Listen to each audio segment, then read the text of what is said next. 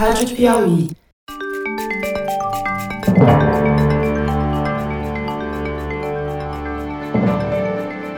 Opa! Eu sou José Roberto de Toledo e este é o Luz no Fim da Quarentena, uma coprodução da revista Piauí com a Rádio Novelo. Como você sabe, infectamos o canal do Foro de Teresina para discutir pesquisas científicas que ajudam a atravessar o túnel da pandemia. Macacos me mordam. Nosso cientista residente, o biólogo Fernando Reinach, tem duas boas notícias para dar no programa de hoje. Ambas vieram da revista Science, de estudos publicados por dois grupos liderados por pesquisadores da Universidade de Harvard, nos Estados Unidos. Nos dois casos, os heróis não são apenas os cientistas. Quem ajudou a jogar luz sobre os processos de imunização contra o vírus SARS-CoV-2 foram uns primos, primatas como nós, mas com rabo.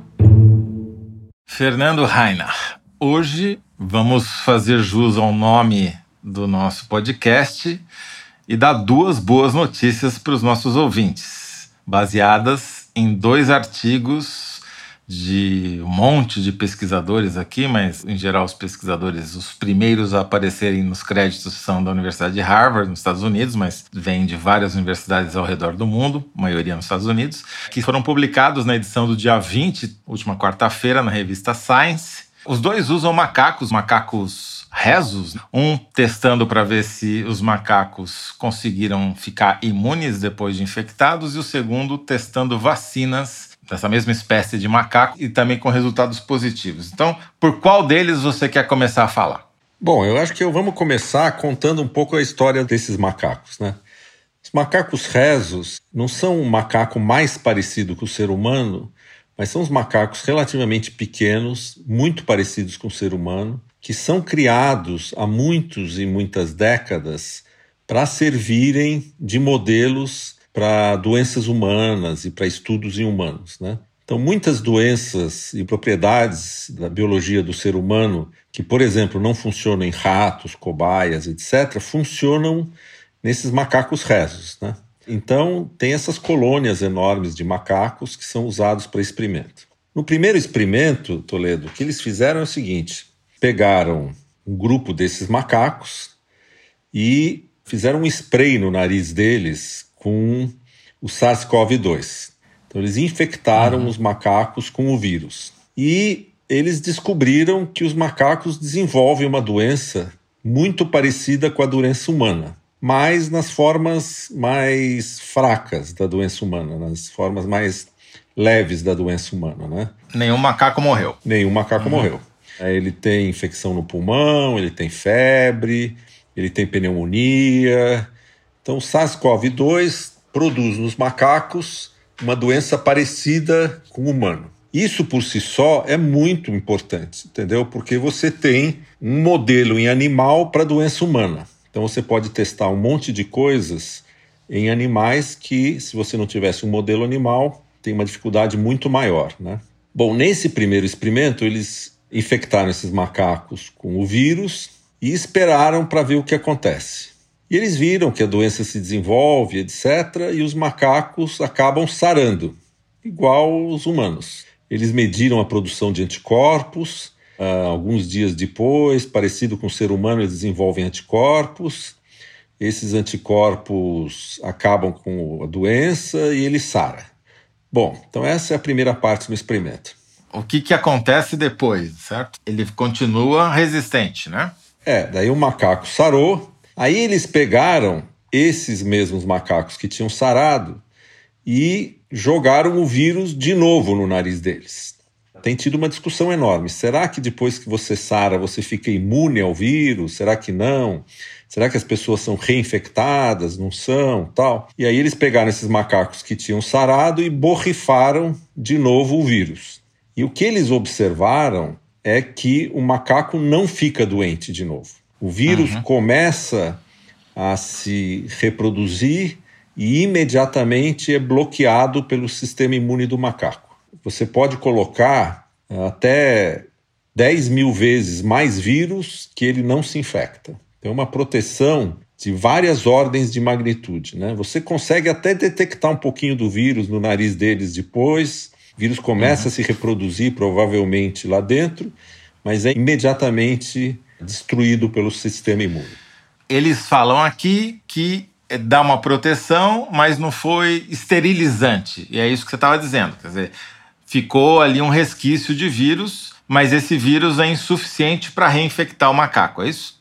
É, o macaco, qualquer vírus, o vírus começa a se reproduzir, mas ele, o sistema imune acaba com ele. Se você esperar provavelmente um tempo suficientemente longo, não tem mais nenhum vírus dentro. Né? Uhum. Ou seja, isso demonstra, pelo menos nesse primata, que é muito parecido com o ser humano, que a infecção pelo SARS-CoV produz uma resposta imune forte e que essa resposta imune forte é suficientemente boa para garantir que não haja uma reinfecção. Então, essa é a conclusão do trabalho. Agora, tem um probleminha aí. Eles comentam bem diretamente no trabalho que você não tem garantia por quanto tempo essa proteção vai durar. Então, eles Sim. teriam que deixar esse macaco na gaiola por um, dois, três meses, seis meses, um ano, dois anos e ir testando para ver, né? Mas, de qualquer modo, logo depois da infecção, uhum. o macaco fica imune a uma reinfecção. Eles falam em dois tipos de resposta imunológica, uma humoral e outra celular. Quando vocês têm a resposta imune, você tem os anticorpos, que fazem, que é humoral, ou seja, que está na, na parte líquida do sangue, e tem uma parte da resposta imune que é mediado por células, células do sistema imune.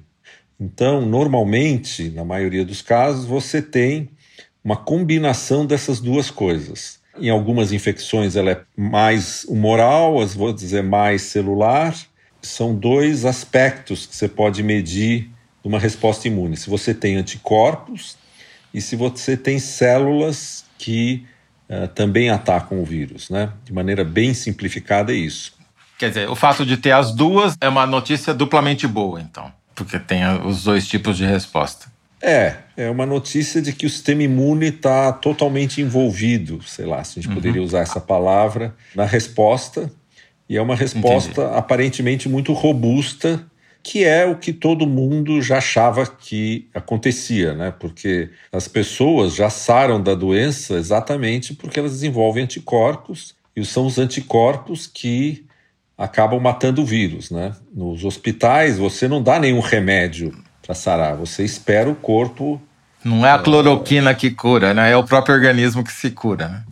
Exatamente, é. Então, agora, últimas duas frases do artigo são crítico enfatizar que há importantes diferenças entre a infecção entre macacos e humanos, que há parâmetros diferentes entre as duas espécies e que, portanto, é necessário fazer estudos clínicos rigorosos para determinar se a infecção por SARS-CoV-2 efetivamente protege a reexposição de humanos ao vírus. Quer dizer, eles estão dando a dica de que precisaria ter agora substituir os, os rezos, os macacos rezos, por seres humanos. É isso? Na verdade, você que você faz sempre, você testa primeiro em animais. Quando você tem uma resposta boa em animal, isso aumenta muito as chances de que vai funcionar em ser humano, né? Você precisa pegar um voluntário agora, para seguir a recomendação aqui dos autores, voluntários humanos, e fazer o mesmo procedimento. Basicamente é isso. Normalmente o que você uhum. faz é que você pega as pessoas que já estão protegidas, que já foram infectadas, e deixa elas viverem junto com outras pessoas quaisquer, por exemplo, em São Paulo, onde tem um grande nível de infecção, e ver se elas se reinfectam, né? Por isso que quando apareceu Entendi. aqueles primeiros casos de reinfecção, todo mundo ficou preocupado, mas depois viram que não era caso de reinfecção mesmo, né? Então, exatamente. O segundo artigo, que também é de um grupo de pesquisadores da Universidade de Harvard, é, eles pegaram uma vacina de DNA e aplicaram nos mesmos macacos. Explica pra gente como é que foi e qual foi o resultado. É. Eles pegaram um outro grupo de macacos que nunca tinha sido infectado, tá certo? Mas da mesma espécie. E eles pegaram o gene que codifica aquele chifrinho do coronavírus, sabe? Chama coronavírus Sim. porque tem aquela coroa de chifre. Eles pegaram o gene que produz a proteína que faz aquela lança, colocaram em células e produziram a lança, a proteína da lança da forma pura. Aí o experimento é igual ao primeiro trabalho, só que você, em vez de você infectar os macacos com o vírus vivo, você coloca no macaco essa proteína. E aí eles viram que essa proteína faz o macaco desenvolver uma resposta imune, parecida com a resposta imune de se você puser o vírus inteiro. Nesse caso, o que você está fazendo é vacinar o macaco, porque em vez de você colocar o vírus, você está colocando uma matéria inanimada, né? uma proteína que não se reproduz dentro. Né? E essa proteína, que seria uma vacina, faz com que os macacos desenvolvam uma resposta imune. Uma vez que o macaco desenvolveu a resposta imune, eles foram lá e pegaram o vírus vivo agora e colocaram no nariz do macaco. E uhum. observaram que esses macacos que tinham sido vacinados, né, o vírus não consegue crescer neles.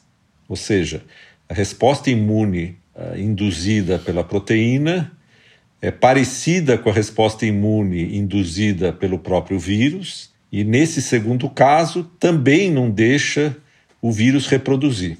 Então, a grosso modo, esse segundo trabalho é como se você falasse: olha, acabei de provar que eu tenho uma vacina que cura coronavírus em macaco, que uhum. imuniza, Protege, né? imuniza o, o macaco contra o coronavírus. O fato é o seguinte, que esses macacos agora estão imunes, né? Claro que isso, numa vacina humana, isso é um primeiro passo. Depois tem que ver se é seguro, se tem efeitos colaterais de curto prazo, de longo prazo. Você tem um monte de outros passos para chegar na vacina final. Uhum. Mas esses dois trabalhos, eles juntos, são muito importantes. Primeiro, porque você tem um modelo biológico da infecção de SARS-CoV-2. Quer dizer, você tem um animal onde você pode testar as coisas, porque ele se comporta mais ou menos parecido com seres humanos. Depois, você demonstrou que a imunidade causada pelo SARS-CoV impede uma nova infecção pelo SARS-CoV. E terceiro, você demonstrou que se você usar uma proteína do SARS-CoV e injetar nesses macacos, eles também ficam resistentes a uma reinfecção depois pelo SARS-CoV no final do segundo artigo, eles dizem que isso vai acelerar o desenvolvimento de vacinas para humanos. Ué, porque agora todos os candidatos de vacina que você tiver, essas mais de 100 vacinas, você pode testar em macaco antes. Por exemplo, você está com medo, você tem que testar a fase 1. Fase 1 é testar os efeitos colaterais da vacina, né? Você testa primeiro em, em ratos, depois você testa em macacos e depois você testa em humanos, né? Se não tiver efeitos colaterais no macaco, tem menos chance de ter em humano. Não é garantia total. Mas uhum. uh, esse modelo vai permitir que a coisa ande muito mais rápido, né? Agora, não necessariamente vai influenciar naquelas vacinas que já estão em fase 2, que tem umas quatro, que já estão nessa fase de testes em humanos, né? Não, eu acho que vai, porque na fase 2 em humanos você começa a vacinar as pessoas e fica esperando ver se elas se contaminam naturalmente, uhum. para ver se a vacina funciona. Você pode, em paralelo, dar essa vacina para os macacos e ver se eles ficam resistentes. E isso na fase 2 em humanos leva muito tempo, né? Claro que não substitui a fase 2 em humanos, mas dá uma dica do que, que vai funcionar. Então, uma vacina que não funciona em macacos, provavelmente você não vai fazer a fase 2 em humanos se você já tem um monte que funciona em macaco. Né? Muito bom. Então, pelo menos demos duas boas notícias hoje, ou três até. Você sumarizou aí com três boas notícias. Até que enfim a gente está fazendo jus ao nome do programa, né, Fernando? Pois é, né? A gente fica por aqui. Muito obrigado, Fernando. Falou, Toledo. Um abraço. Até logo. Um abração. Tchau, tchau. Tchau. Este foi Fernando Reinach, professor titular de Bioquímica da Universidade de São Paulo e cientista residente aqui do nosso podcast. O Luz no Fim da Quarentena é uma coprodução da revista Piauí com a Rádio Novelo. A coordenação e edição são da Paula Scarpim, da Evelyn Argenta e do Vitor Hugo Brandalize. Este episódio teve a edição de Cláudio Holanda e o apoio de produção de Clara Hellstad. A identidade sonora é da Mari Romano. Quem finaliza o programa é o João Jabassi. E a coordenação digital é da Kellen Moraes. Yasmin Santos e Emily Almeida fazem a distribuição nos tocadores e nas redes sociais. A identidade visual é da Paula Cardoso e o Motion Graphics é da Renata Buono. Eu sou José Roberto de Toledo. Até o próximo episódio. Tchau!